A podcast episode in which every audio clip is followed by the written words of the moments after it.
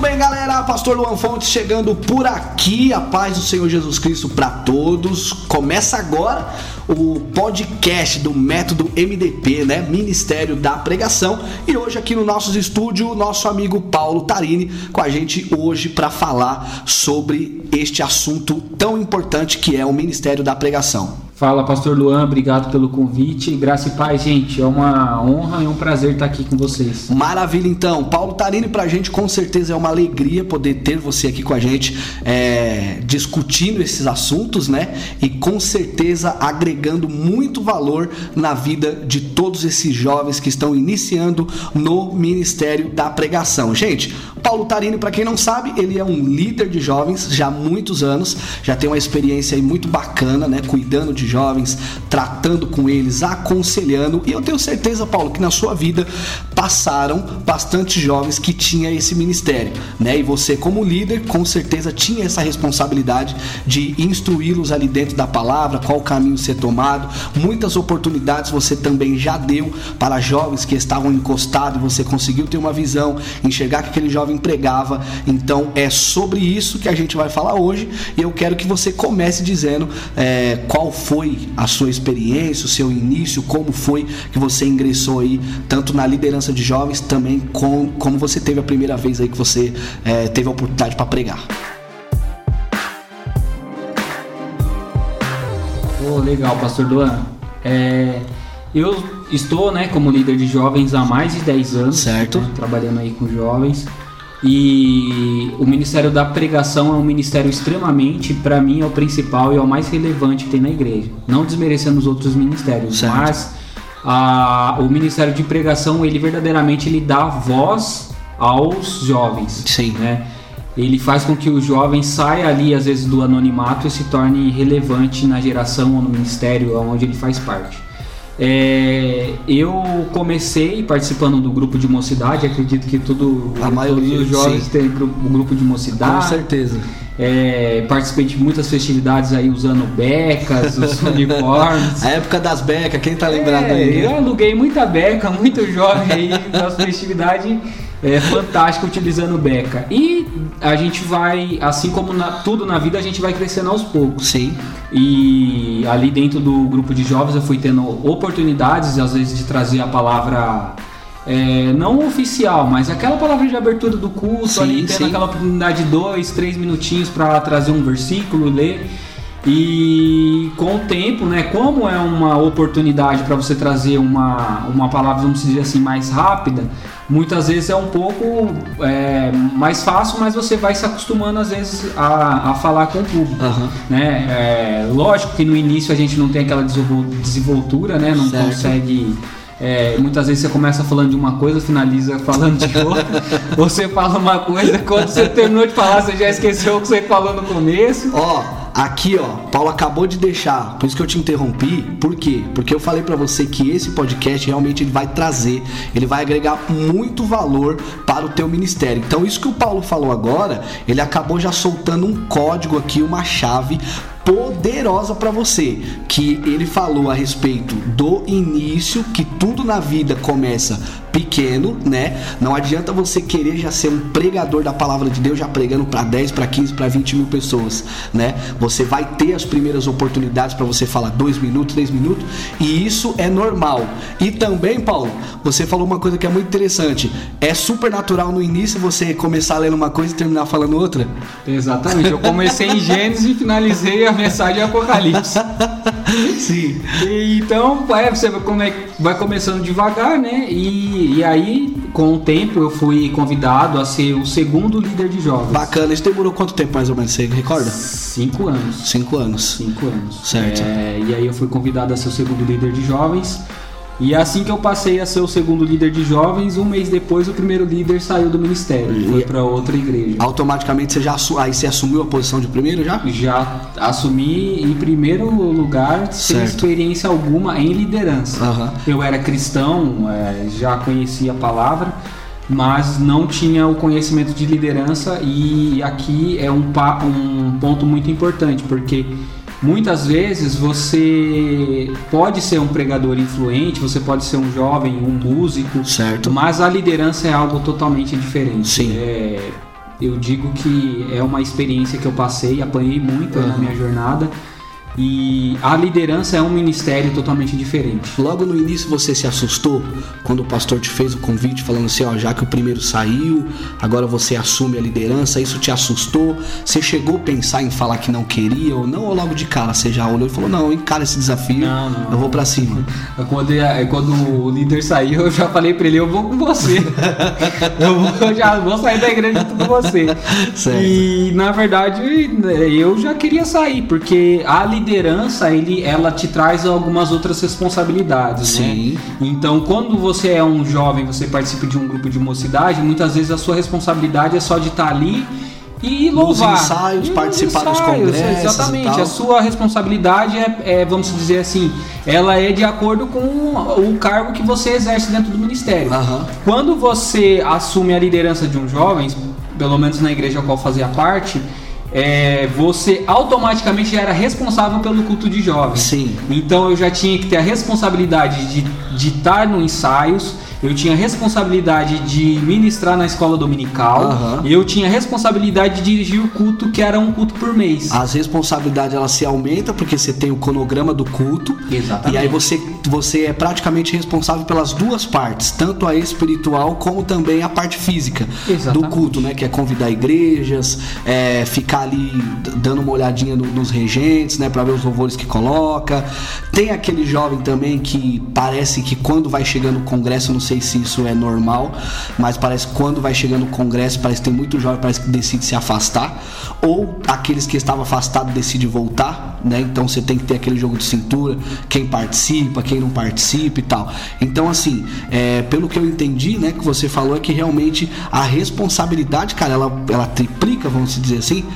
É, e você falou também algo extremamente importante, ah. o pastor Luan você falou assim, é, quando chega próximo às festividades, né? aí é que os jovens se afastam. Sim, sim. E, e assim, eu tive a oportunidade de fazer cinco congressos certo. de jovens na, numa igreja local uhum. e tive a oportunidade de trabalhar na equipe de dois congressos regionais que foram para mais de 3 mil jovens. Uau, então eu fiz parte da equipe, não uhum. fiz sozinho, mas estive junto dos bastidores. Sim. E realmente nesse momento existe uma guerra espiritual sim. nesse momento momento. Certeza. E é onde realmente as coisas que às vezes ficam o ano inteiro sem acontecer, quando chega nesse momento acontece. Acontece, parece que na última semana. Exatamente. E aí também vem uma outra questão que é a responsabilidade de você ser o líder e ter uma palavra. Sim. Porque o que vai realmente converter essas pessoas, esses jovens que estão passando nesse momento, uhum. é a palavra que você traz. Então é uma responsabilidade o Ministério da Pregação. Muitas vezes, nesse momento que chega numa festividade, um jovem se afasta ou ele arruma confusão com a namorada, com a mãe, com o pai. A palavra que você ministra sobre a vida desse jovem Sim. é o que vai transformar. Se ele vai continuar ou se ele realmente vai sair é, do, do ministério, uhum. ou da festividade, vamos dizer assim. A gente, a gente entrou num ponto bem interessante agora. Você queria concluir? Não, pode. Tá. Pode a gente entrou num ponto bem interessante agora. Por quê, Paulo? Porque às vezes tem muita gente que está assistindo agora, né, ou ouvindo, melhor dizendo, esse podcast e está dizendo assim: "Ah, eu não sou, eu não sou pregador, eu sou um líder de mocidade". Tá totalmente enganado, porque um líder de mocidade ele também é pregador. Porque tem muita gente que às vezes acha que pregador é somente aquele que tem aquela capacidade de subir num altar, né, e ministrar ali por 40, 50 minutos, uma hora, desenvolvendo ali uma mensagem. Mas não é, porque isso que você falou agora, que foi essas experiências que você já chegou a ter em épocas de festividade, congressos e tal, é uma pregação, né? Você tá transmitindo para aquela pessoa uma mensagem que veio da parte de Deus através da Bíblia, tudo aconselhando, aquela coisa toda, para que realmente essa pessoa não venha se afastar.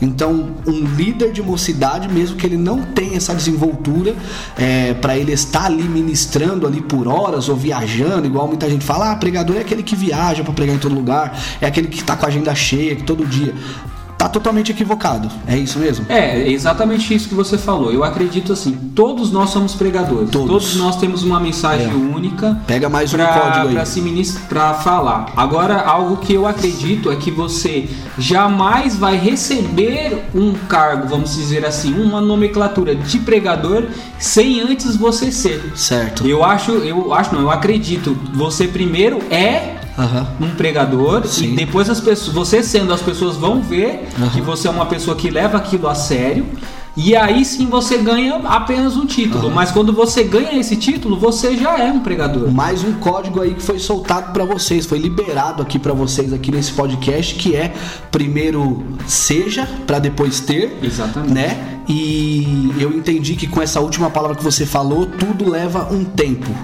Né? Tudo sim, leva um sim. tempo. Então, agora eu queria que você falasse sobre a sua primeira vez que você teve a oportunidade para realmente ministrar um sermão.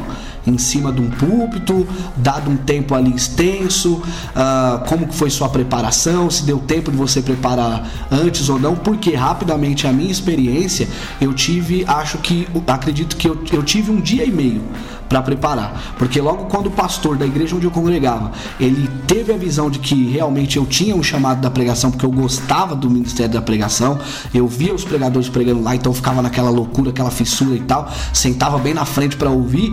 É, ele chegou para mim na, no sábado de manhã e falou que eu ia ter uma oportunidade para pregar uma palavra de 20 a 25 minutos no domingo à noite. Então eu tive esse pouco tempo aí foi aquela loucura, tremi demais, não consegui dormir, foi aquela doideira. E aí eu queria saber com você aí, se você lembra aí da sua primeira participação.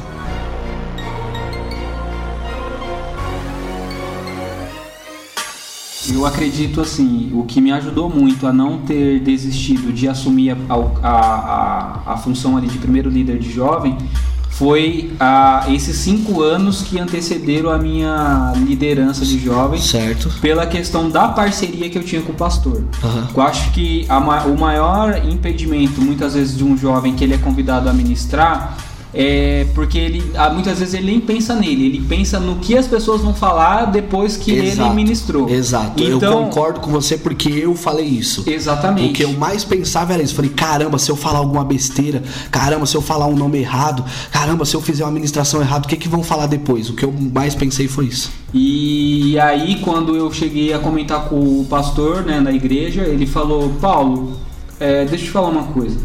Você está aqui há cinco anos todo mundo que está aqui já te conhece, Sim. todo mundo é, já sabe quem é você. É, talvez você estando ali em cima, estando dirigindo um culto ou trazendo uma palavra, pode ser que você não seja um, um, pregador, tal, vamos dizer assim, já renomado logo de início, pelo fato que você vai passar por um tempo de, de, de aprendizagem, de conhecimento, você precisa fazer um curso, estudar, buscar conhecimento bíblico. Mas a igreja te conhece, não tem porque você ter esse medo de se expor ali na frente. Bacana. E aí foi o que me levou a, a aceitar, a estar como primeiro líder de jovens. Uhum. E o primeiro culto de jovens, eu acho que uma semana antes eu já comecei a passar mal, começar a ficar com nervosismo. Certo. Eu tinha uma pasta que eu usava, né, para anotar o nome dos jovens.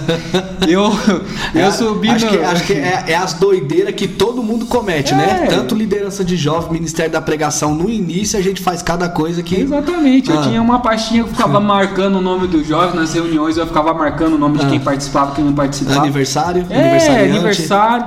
E eu lembro que nesse culto eu subi no púlpito com essa pasta, rapaz, mas eu fiquei com essa pasta do começo ao fim, né? Eu esqueci que eu tava com essa pasta Esse na mão. culto já foi o que você ministrou?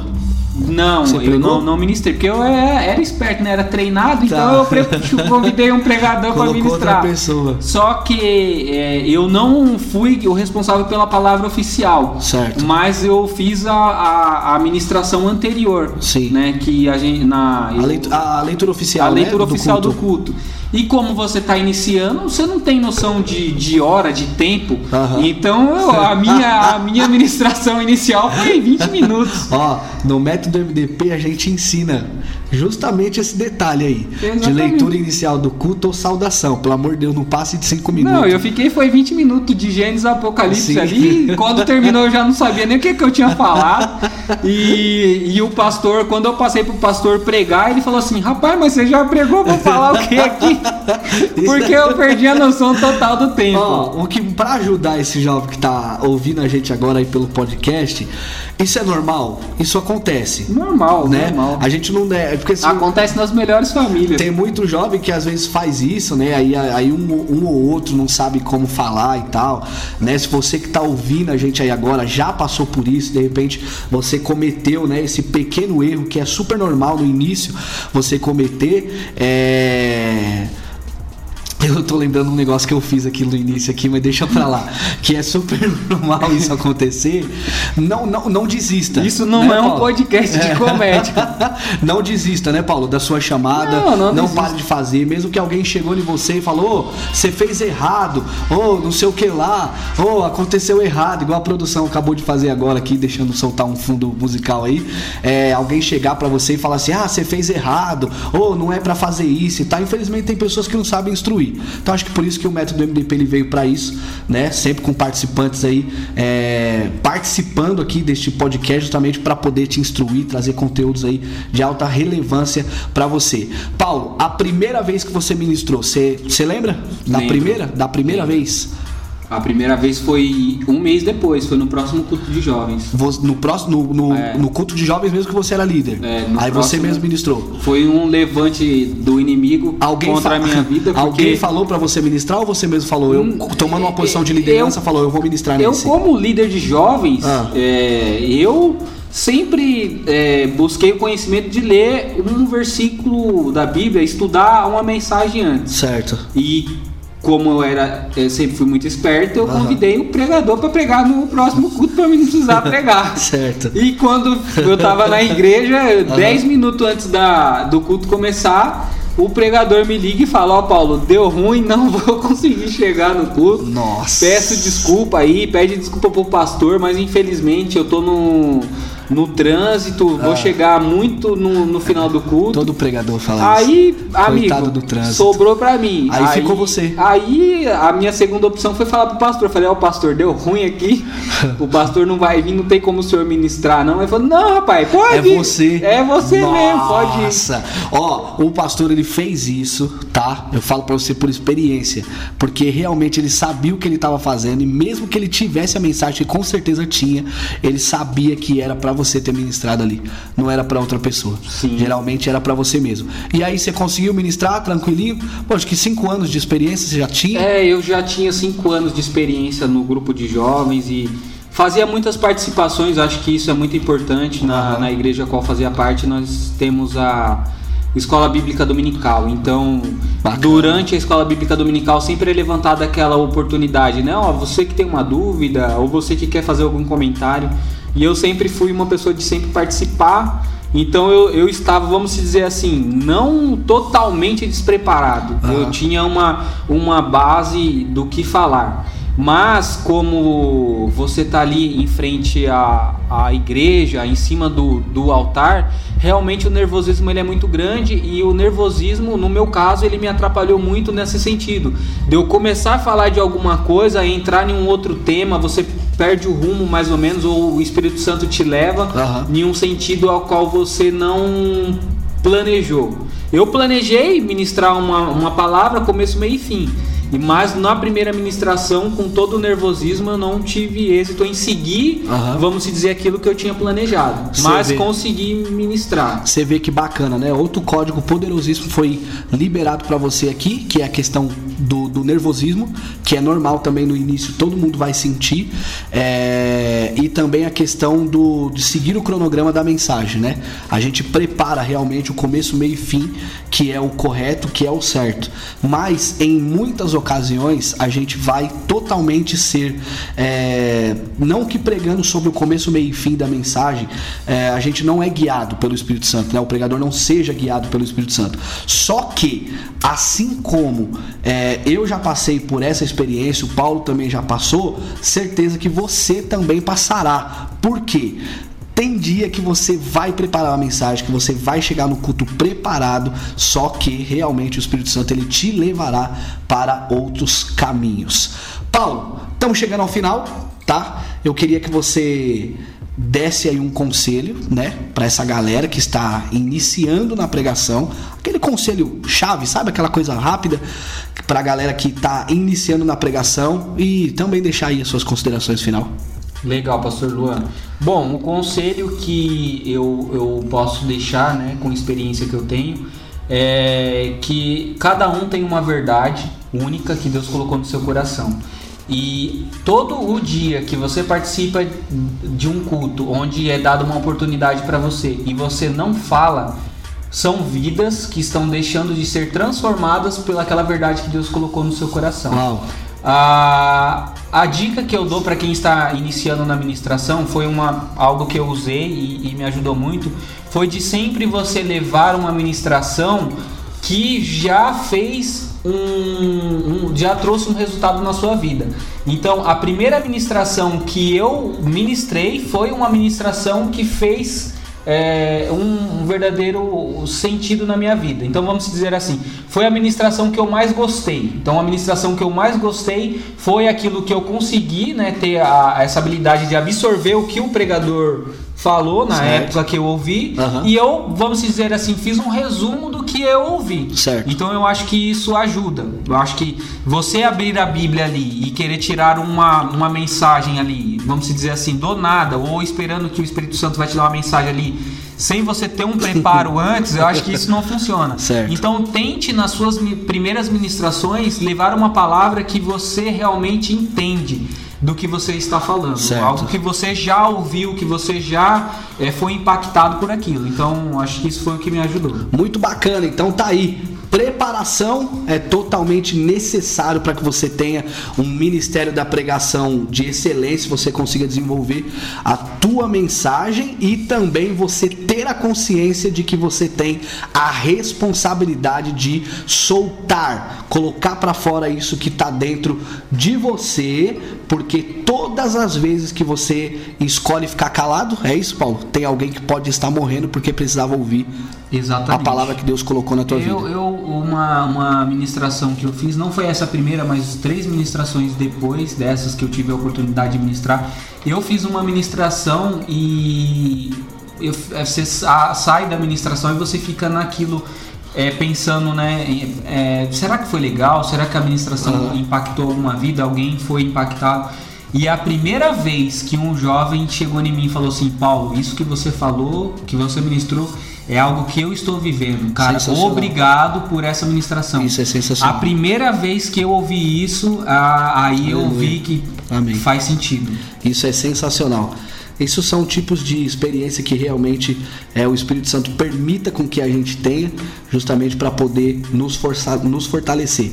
Isso vai acontecer com você também. Eu vou marcar um outro podcast para o Paulo Tarini estar com a gente aqui, porque além do Paulo servir a Deus dentro do seu ministério com liderança de jovens, cuidando desses jovens, ele também tem a sua profissão. E aí eu tive um insight aqui da gente poder fazer um outro podcast para vocês falando sobre essa divisão carreira e também o lado é, ministerial, vamos dizer assim, porque a sua carreira, o que você exerce hoje, não é algo simples. Mas eu ia falar que você faz marketing, aí o pessoal fala, o Paulo é marqueteiro? Não é isso, né? Então não, fala aí, Paulo, é, que é a sua é profissão? legal, eu acredito que isso não aconteceu só comigo, sem dúvida já aconteceu com outras pessoas. Uhum. Eu, como todo jovem, entrei para trabalhar em uma empresa como auxiliar administrativo, vamos certo. dizer assim. E eu comecei a fazer dentro da igreja fotos e vídeos uhum. por vontade própria, por uh, sem estar ali sendo remunerado.